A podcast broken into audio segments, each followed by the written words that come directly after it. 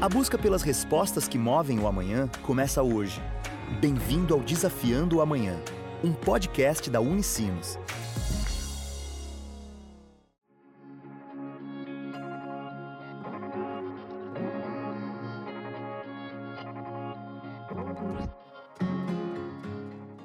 Olá! Começa agora mais uma edição do Desafiando o Amanhã, o podcast da Unicinos. No episódio de hoje, vamos conversar com Larissa Beco, aluna do programa de pós-graduação em comunicação da Unicinos, que transformou o processo de dissertação em uma história em quadrinhos. Formada em RP, a doutoranda conta como foram os seus primeiros passos no universo dos super-heróis. Bom, a minha relação com esse universo começou quando eu ainda estava na faculdade Uh, que foi mais ou menos quando começou também todo esse movimento da Marvel nos cinemas. E aí a coisa começou a tomar uma proporção muito grande, né? Do pessoal que lia quadrinhos, a gente começou a, a conversar e isso acabou se tornando um assunto meio que de corredor em todos os lugares e todo, em todas as instâncias. E aí, a partir daí, eu fui me aproximando desse, desse universo e fui acompanhando os filmes. Depois, comecei a ler alguns quadrinhos também em função disso. E daí, ali nasceu interesse, né? Encontrando outros aficionados pelas HQs e o universo de super-heróis, Larissa viu que o gosto desse público ia muito além do hobby. Com a chegada do mestrado, a pesquisadora viu a oportunidade perfeita para realizar o estudo sobre a comunidade.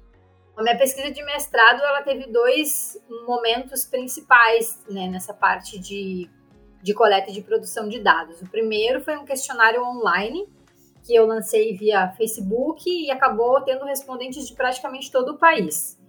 Teve mais de mil pessoas que, que responderam esse questionário. E aí, como era um questionário fechado, era mais para realmente conhecer esse fã, esse consumidor, né? O que, que ele por onde ele navega, o que, que ele costuma consumir, o que, que ele gosta, com quais personagens ele costuma é, se identificar, que tipo de produtos desse universo ele, ele costuma consumir. Uh, e aí, no segundo momento, como eu tinha esse questionário com as cidades que as pessoas estavam indicando ali, uh, da onde eram, eu consegui então filtrar as pessoas de Porto Alegre para conseguir fazer uma segunda etapa da pesquisa, que eram as entrevistas, de um viés um pouco mais é, qualitativo, né, de aproximação desses fãs, entendimento dessas motivações, desses contextos deles, né, enquanto fãs. E aí, é, acho que os dois momentos eles foram importantes, mas esse segundo momento, pessoalmente, para mim, ele teve um peso muito maior. Porque eu conversei com pessoas bem diferentes, de idades diferentes, com meninas e meninos, Uh, e a percepção que eu tive de forma geral foi que esse gostar, esse afeto pelos personagens, ele vai muito além de hobby, ele vai muito além de entretenimento. Ele realmente é algo que faz parte da vida das pessoas nas questões mais pessoais. Uh, a forma como elas lidam com timidez, com depressão, com ansiedade, as escolhas de vida, de carreira, de curso tudo isso acaba sendo é, atravessado por esse gosto, né? A ideia de criar a HQ surgiu em uma discussão do grupo Cult Pop sobre como criar materiais a partir da pesquisa para o público não acadêmico. Contudo, Larissa ressalta que a HQ não é uma versão reduzida da sua dissertação, mas uma forma de contar como a pesquisa empírica acontece na prática. Lançada em 2020, a HQ A Caçadora de Fãs uma aventura acadêmica, surgiu em parceria com o ilustrador Tiago Krening e o roteirista Fábio mesmo. A minha dissertação ela já é escrita em primeira pessoa, eu tento fugir um pouco de uma linguagem um pouco mais dura, né? Explicar as coisas de uma forma mais é, acessível para pessoas não acadêmicas e para pessoas leigas, também era uma forma que eu queria devolver para quem eu pesquisei né, a dissertação como resultado, dizer, olha, né, a gente fez, você participou da pesquisa e tá aí o resultado e a pessoa conseguir ler e conseguir entender, né, era um dos meus objetivos. Mas uh, no, na dissertação não entram todos esses processos, né, a gente mais ou menos é, fala como foi, né, tem que ter um, essa questão descritiva da pesquisa, é bem importante. mas ainda assim não entra tudo ali, né? E aí, depois do o, o Fábio, que é o roteirista, leu a dissertação e daí disse: Vamos sentar e vamos tomar um café? Eu tenho algumas perguntas para te fazer. E daí começou. Tá, mas quais foram os problemas? Quais foram as coisas que deram errado? Uh, que isso que foi assim? Como é que foi? E aí começou a me perguntar várias coisas. Inclusive, um dos personagens da história em quadrinhos, junto com a Caçadora de Fãs, é o Ampere.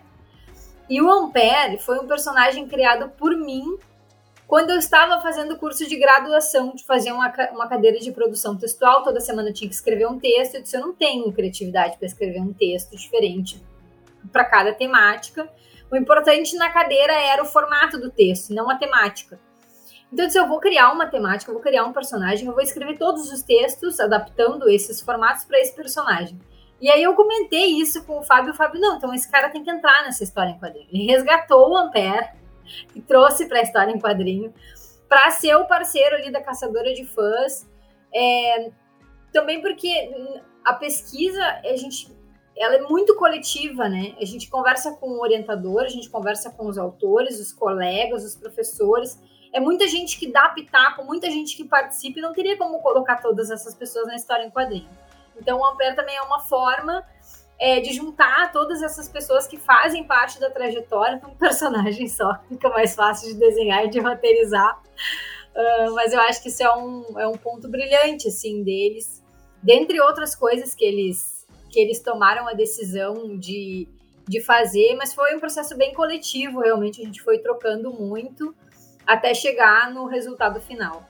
Larissa conta como ela enxerga o papel do pesquisador na divulgação acadêmica e a aproximação da ciência com pessoas fora da academia. Faz parte é, do trabalho do pesquisador pensar não só na sua pesquisa, mas também em formas de, da divulgação científica, né? Porque, ah, claro, a minha temática ela é mais fácil, ela está mais próxima das pessoas, é mais fácil de traduzir esse conhecimento para elas vai fazer com que elas reflitam, com que elas pensem, com que elas muitas vezes ressignifiquem coisas, né? Bom, talvez o fã não seja uma pessoa bestalhada que consome qualquer coisa e não tem senso crítico. Não, talvez seja uma pessoa com muito senso crítico, mas também com, com várias outras é, produções de sentido atreladas àquela, àquele personagem, àquela história, enfim. Mas em alguns outros casos isso acaba sendo muito difícil. Mas eu acho que o exercício de pensar formas de divulgação científica ele é sempre válido. E eu sempre digo, né, divulgação científica, ela começa dentro de casa. Se tu não tem paciência para dizer, explicar para os teus pais o que que tu pesquisa, o que que tu está fazendo no teu mestrado, no teu doutorado, na tua graduação, uh, ali tu já perdeu um público super fácil, assim, que vai ter paciência, que vai querer saber o que, que tu faz, que vai querer contar para as outras pessoas. No final, as pessoas se interessam, né? A gente é que acha que, ai, não, não vou te explicar, é muito difícil. Não, a gente tem que fazer esse trabalho, né? Porque senão acontece isso, as pessoas não querem tomar vacina porque não entendem, né? Acham que o, que o coronavírus é uma gripezinha porque não entendem. Então, eu acho que faz muito sentido nós, como acadêmicos, termos esse cuidado e fazermos esse esforço para tentar levar para quem não é acadêmico o que, que a gente faz, por que, que a gente pesquisa, por que, que isso é importante. Após a publicação, a pesquisadora recebeu diversos retornos positivos e acredita que a pós-graduação pode ser um processo divertido. Eu tive alguns retornos assim de. Uh, você me encorajou a pensar fazer um mestrado, a pensar fazer um doutorado, Uh, porque as pessoas, de forma geral, elas estão sendo. Quem, quem estuda, quem é mestrando, doutorando, está sempre muito assoberbado, sabe? São pessoas exaustas, são pessoas muito cansadas.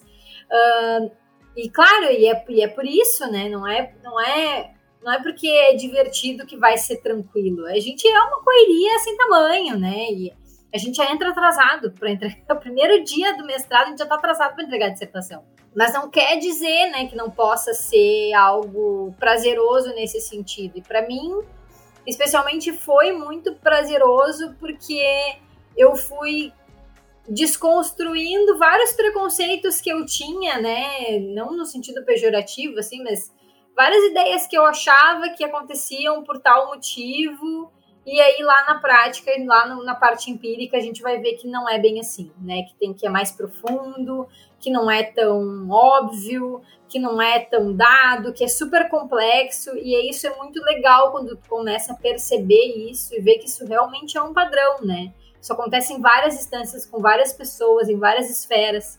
Então, é isso. Eu sempre digo para as pessoas: quer fazer o mestrado, doutorado, te prepara. É, é, baixar a cabeça, estudar muito, é trabalhar muito, mas pode ser muito uh, legal se tu encontrar um programa né, de, de, de pós-graduação que tu te identifique, um orientador que tenha facilidade de contato, colegas, são várias coisas que atravessam, né?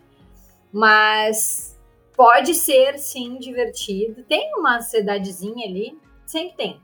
Mas pode ser divertido e pode ser recompensador, eu acho, no final das contas. A HQ já está disponível para compra pela AVEC Editora e tem planos para uma continuação. Para quem se interessou pelo assunto, a pesquisa Desvendando o Fã de Super-Heróis, Performances, Práticas de Consumo e Identidades também está disponível de forma gratuita no repositório digital da Biblioteca da Unicinos. A gente tem essa nova edição aí, então, é, que a gente já está preparando, né? Paralela com a pesquisa, a gente já vai pensando como que isso vai aparecer na, na HQ. Mas para depois dessa nova edição, aí daí o, o céu é o limite, né? Também tem uma questão de tempo também, de se poder se dedicar, né? Eu tenho muito uh, interesse por todas essas temáticas da cultura pop, então é, assunto para tratar em história em quadrinho não falta. A gente poderia fazer várias edições temáticas, mas realmente tem uma questão de operacional que pode ser um pode ser complicada. Mas vamos ver, né? Eu não, eu não, eu não digo não até que a coisa se, se prove, né? E esse foi mais um episódio do Desafiando Amanhã, o podcast da Unicinos. Para saber mais sobre o projeto, siga arroba caçadora de fãs no Instagram. Se curtiu o episódio, compartilha nas redes sociais e não deixa de marcar a gente. Para saber mais do que rola na Unicinos, visite www.unicinos.br. Até a próxima. Tchau!